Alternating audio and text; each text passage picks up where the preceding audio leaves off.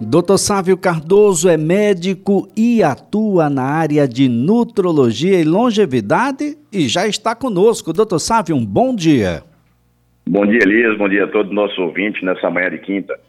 Bem, doutor Sávio, tem muita gente reclamando que não consegue mais sequer pensar. Imagine estar presencialmente em seu ambiente de trabalho. E aí reclama daquela exaustão, daquele estresse. É algo que ele não sofreu nenhum trauma físico, mas que se reflete em sua condição física e se reflete em sua condição mental. Poderemos estar ah, sujeito a esses sintomas, a síndrome de Burnout? Pois é, Elias, é, a modernidade que a gente vive hoje terminou trazendo tantas vantagens, né? Uma praticidade enorme, tudo à palma da nossa mão, mas não trouxe somente o lado positivo. Todos nós sofremos com uma pressão muito grande, uma demanda de trabalho absurda, cada vez maior. Então, parece até que a demanda de problemas de resolução de negócios, ela chega para a gente de uma forma exponencial, enquanto a nossa capacidade de resolver esses problemas, de dar conta disso tudo, ela segue de uma forma linear, ela não acompanha a demanda que vai chegando. Isso vai nos sobrecarregando. Antigamente se falava muito em ter cuidado com o excesso de trabalho, com o excesso de entrega, com a demanda muito grande, para não se entrar numa estafa mental. Se falava muito isso antigamente.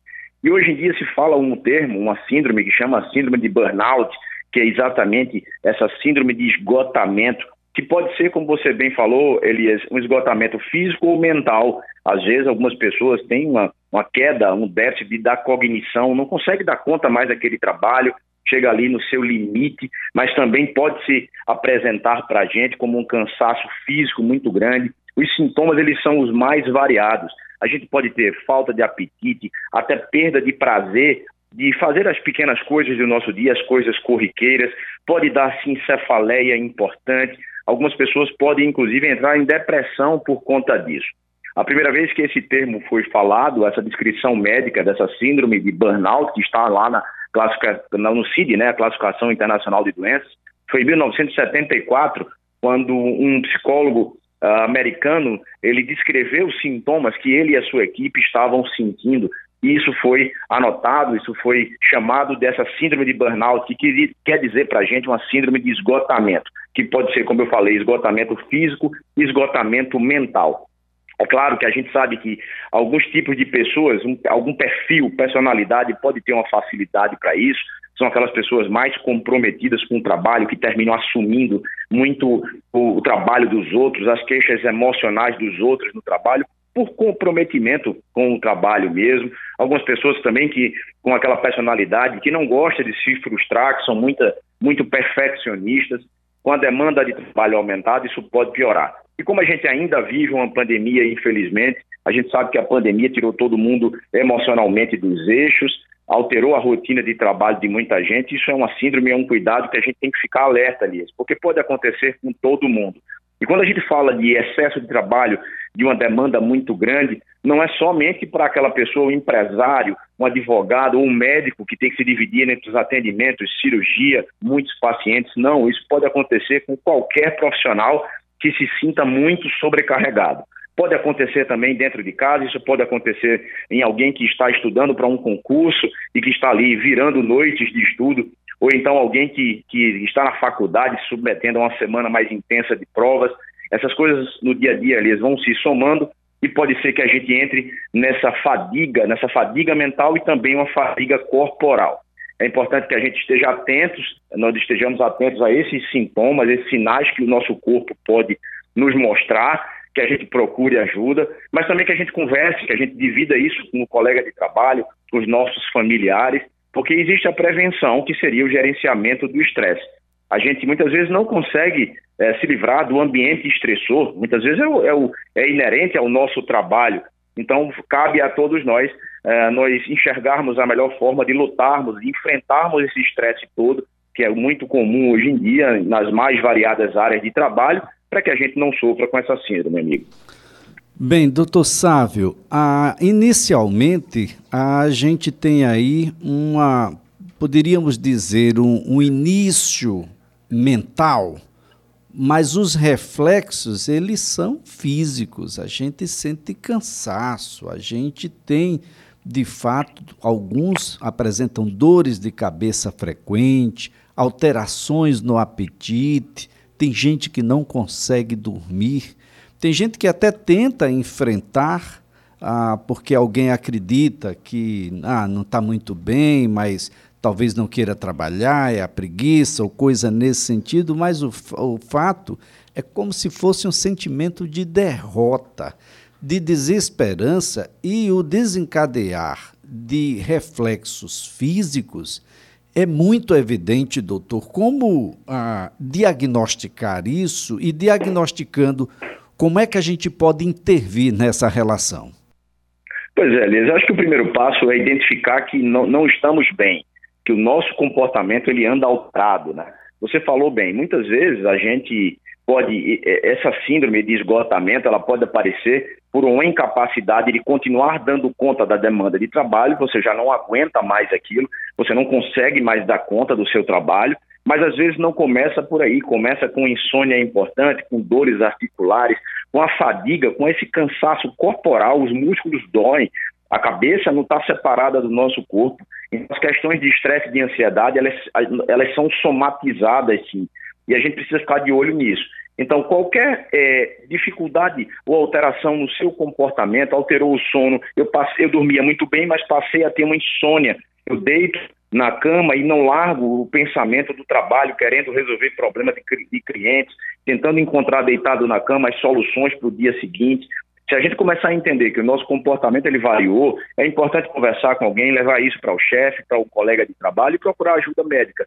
Procurar entender que isso pode estar se tornando uma síndrome de esgotamento ou aí o, o, burnout, como se chama, ou então que não é isso ainda. Mas se não é ainda, que bom. Vamos então aí é, fazer uma prevenção para que isso não se torne um esgotamento mental. Muitas pessoas que entram nessa síndrome de burnout precisam de afastamento, elas precisam é, de uma recuperação, de um apoio psicológico. Né? Um outro ponto importante é entender que o equilíbrio, por mais que nós sejamos empreendedores, dedicados ao trabalho, diferenciados, que a gente encontre um equilíbrio. Existe um momento de nos dedicarmos ao trabalho, mas existe um momento necessário de dedicação ao descanso, ao lazer, ao lazer com a família. Então a gente não pode, para dar conta de uma certa demanda ou de certos prazos, bater metas, sobrecarregar a nossa saúde. Até porque se a gente não tiver a nossa saúde corporal e mental em dia, a gente não vai dar continuidade ao nosso trabalho. É o famoso tiro que sai pela culatra. Eu me dedico tanto, eu sobrecarrego a minha saúde durante um período e, infelizmente, vou ter que me afastar do trabalho durante um período para tentar recuperar essa minha saúde. Então, qualquer pessoa pode estar sujeita a isso. Como eu falei, o ambiente estressor facilita, alguns tipos de personalidade também facilitam. Mas isso não significa que a gente não possa, de alguma maneira, tentar evitar. Se a gente começa a entender que a demanda de trabalho, de estudo, é, aumentou muito, e isso está tirando a gente do nosso eixo, atrapalhou a questão da alimentação, começou a sobrecarregar, por exemplo, uma alimentação que era de qualidade, já se não tem mais tempo de ir a uma academia. Então, poxa, meu trabalho está tão grande que eu já não vou esse mês, não consegui treinar esse mês. Então, será que eu não estou deixando ah, os cuidados com a minha saúde de lado? Estou me dedicando demais ao trabalho? Entenda, a questão aqui não é estimular ninguém a deixar de se dedicar ao trabalho, mas não é, é, é evitar esse esgotamento. Né? A nossa nós não somos máquinas, né, Elias? E a gente precisa entender isso. Eu acho que o ser humano hoje nós andamos tão cercados por máquinas super capazes, super potentes, de alta é, velocidade, que às vezes nós achamos que nós somos máquinas e nós não somos. Não é nenhum demérito entendermos que temos nossos limites corporais e limites mentais.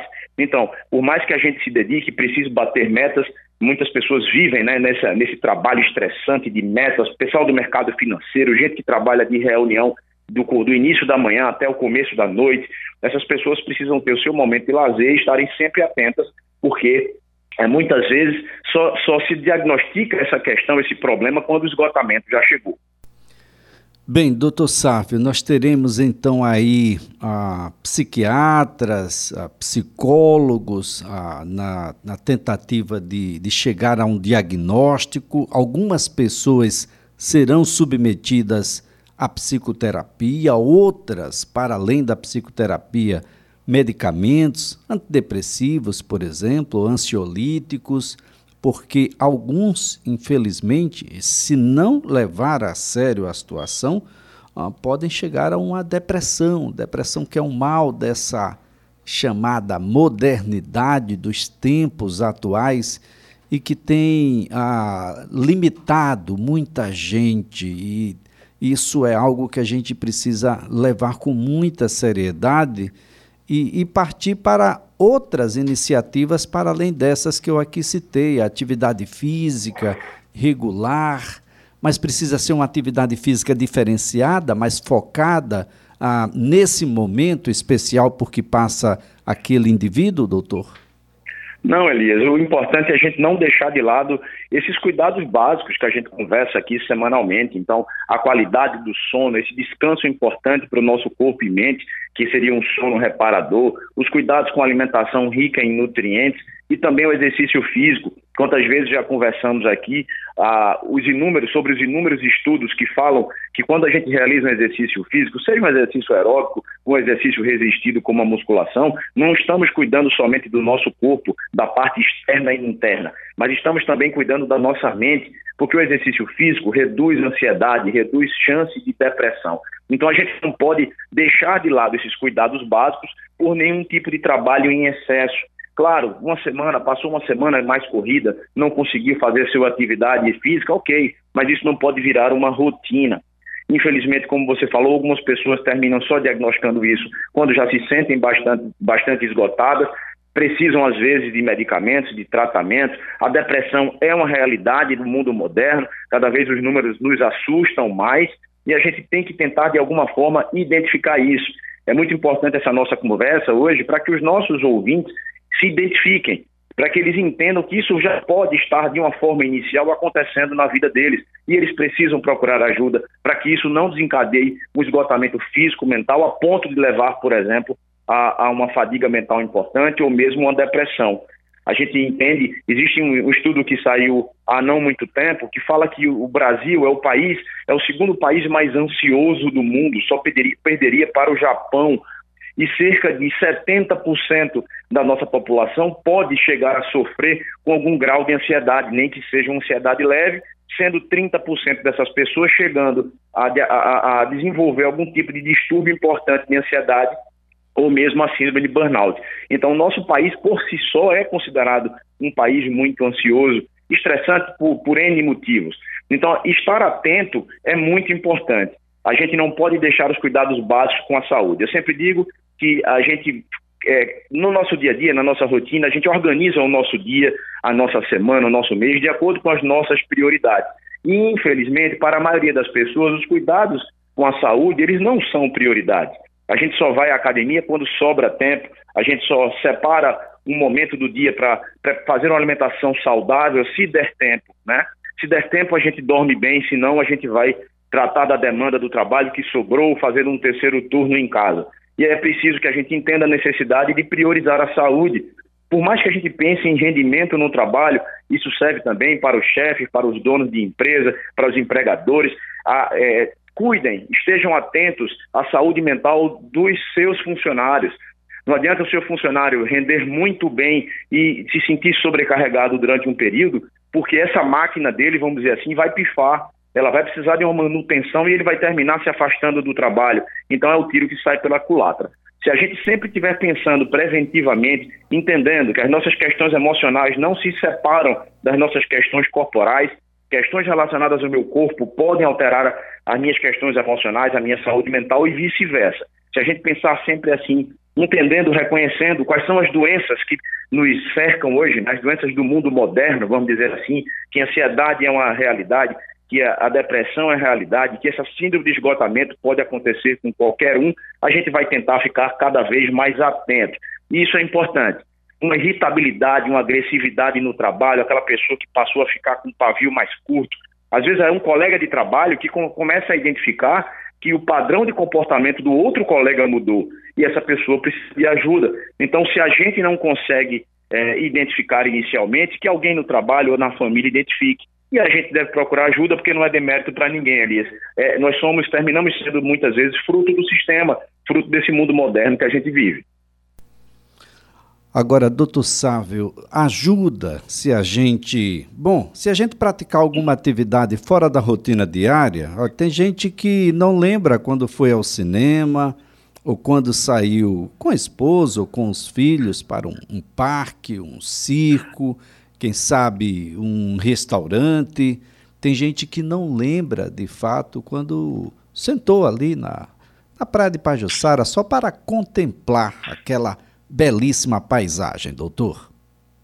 Pois é, Elias. Ah, às vezes a gente trabalha tanto, a semana é tão corrida, que quando chega um feriado, como vai acontecer agora na segunda-feira, quando chega um final de semana, a gente passa o fim de semana em casa trancado e querendo descansar, o corpo pedindo descanso. Mas esse momento de relaxamento, de prazer, envolvendo a família principalmente, é muito importante fazer atividades que, que não estejam de forma alguma ligadas às questões do trabalho, sair de casa, respirar um ar puro, ter contato com a natureza, tudo isso faz muito bem para a nossa saúde mental.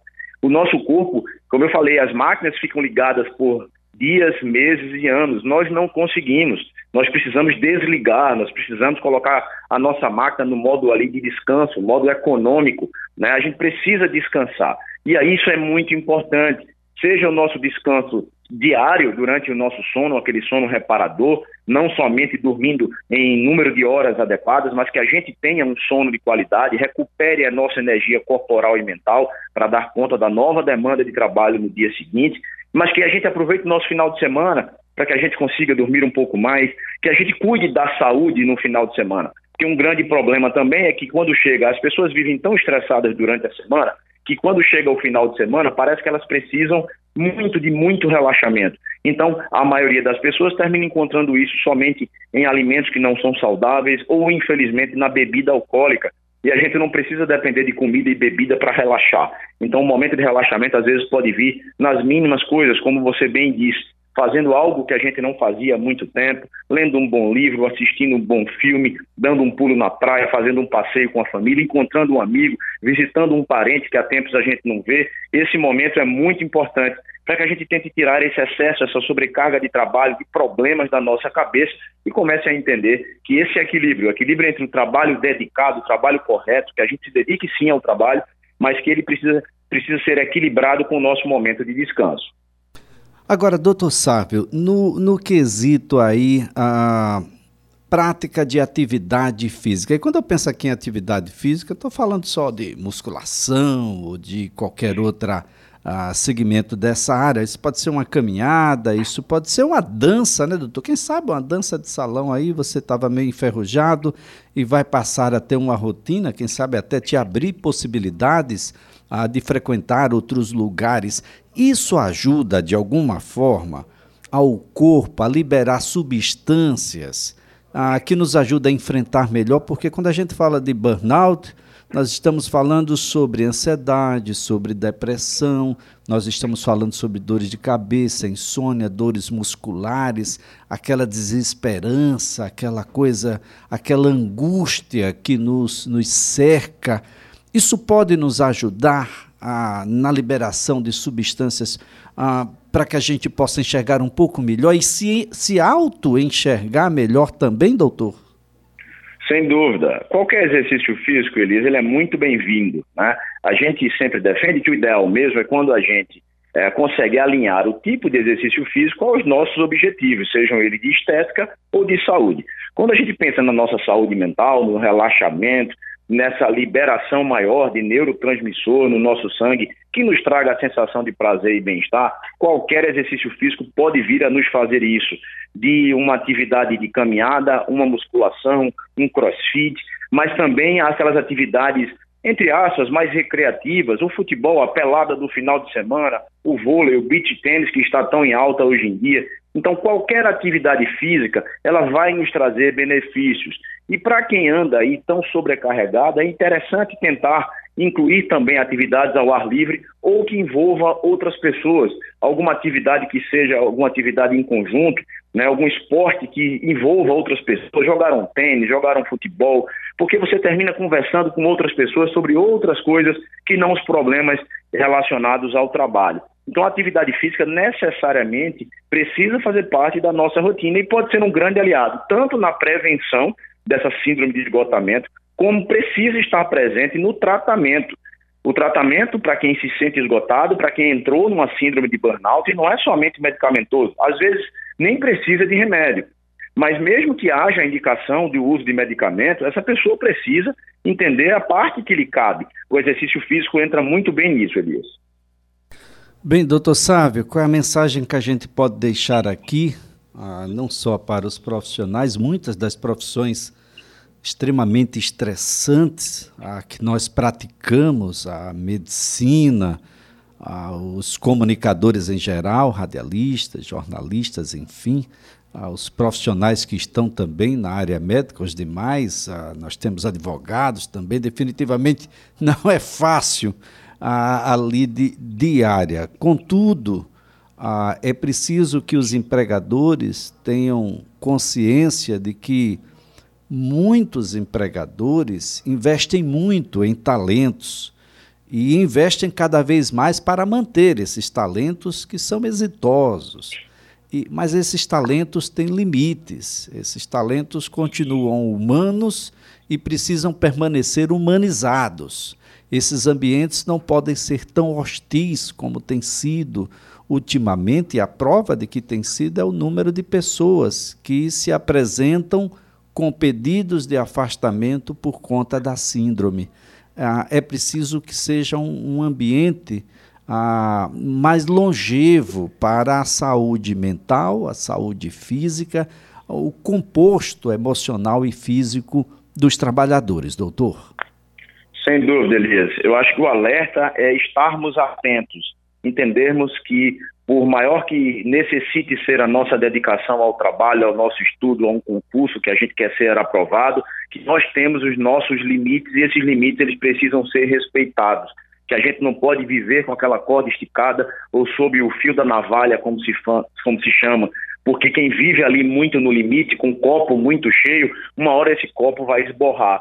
Então, esse entendimento, esse alerta da importância de cuidar da questão mental, de entender uh, o entendimento do empregador, do empresário, de que não adianta somente é, escolher e selecionar bons funcionários, mas que cuide da saúde mental dos seus funcionários, para que além de, de, da empresa render, que eles estejam felizes e saudáveis, né? Então isso é tudo muito importante. Esse alerta como um todo, essa conversa é muito importante, porque isso é muito atual. Pode ter alguém que está nos escutando agora que está passando por isso e nunca nem ouviu falar em síndrome de burnout. E o que menos importa é o nome da síndrome, Elias. O que importa é a gente entender que não dá para vivermos esgotados, que essa sobrecarga, seja física ou mental, ela não é saudável e que se alguém nesse momento anda nos escutando e entendendo que o seu comportamento mudou, está mais agressivo, impaciente, perdeu vontade de viver ou qualquer coisa parecida, que pode ser algo relacionado ao trabalho e que deve procurar ajuda. Muito bem, doutor Sávio Cardoso, mais uma vez a nossa gratidão pelas informações, pela colaboração aqui prestada. Ah, é preciso que as pessoas compreendam de que não se trata de preguiça, não se trata de querer se livrar do trabalho, nós estamos falando sobre doença mesmo, e uma doença que deve preocupar a todos e que as ações preventivas precisam estar presentes ah, em todos os lugares, de modo a que essa, essa vida que ah, onde o material tem sempre um peso muito maior sobre tudo mais, ah, é o que é uma vida breve, e a gente precisa, nesse momento, de um pouco mais de humanidade. Essas coisas precisam ter limites, ah, porque senão esse tiro, como bem já colocado pelo doutor, ah, vai sair pela culatra. E tudo aquilo que se imaginava a ter por muito tempo, na, naquele nível, vai causar exaustão. E essa exaustão, a gente pode não ter a resiliência suficiente, doutor, para voltar à condição anterior. E nesse caso, todos, todos, empregadores, empregados e sociedade em geral, saem perdendo, doutor. Sem dúvida, Elias. Acho que é um alerta muito importante entender que a gente tem que se dedicar, mas que a gente respeite os nossos limites, busque um equilíbrio e cuide sempre da nossa saúde física e mental. Que isso não é brincadeira, você fez um alerta importante, não é preguiça, Algumas pessoas às vezes param de render no trabalho. É importante o empregador procurar saber o que houve, o colega de trabalho chegar junto e procurar saber o que houve, porque muitas vezes essa pessoa, se identificada mais precocemente, a gente evita, por exemplo, uma depressão. Muito bem, doutor Sávio Cardoso. Mais uma vez, muito obrigado pelas informações e até a próxima quinta-feira. Eu que agradeço, desejo a todos um excelente final de semana, um bom feriado e na quinta estaremos de volta, Elias. Doutor Sávio Cardoso é médico e atua na área de nutrologia e longevidade.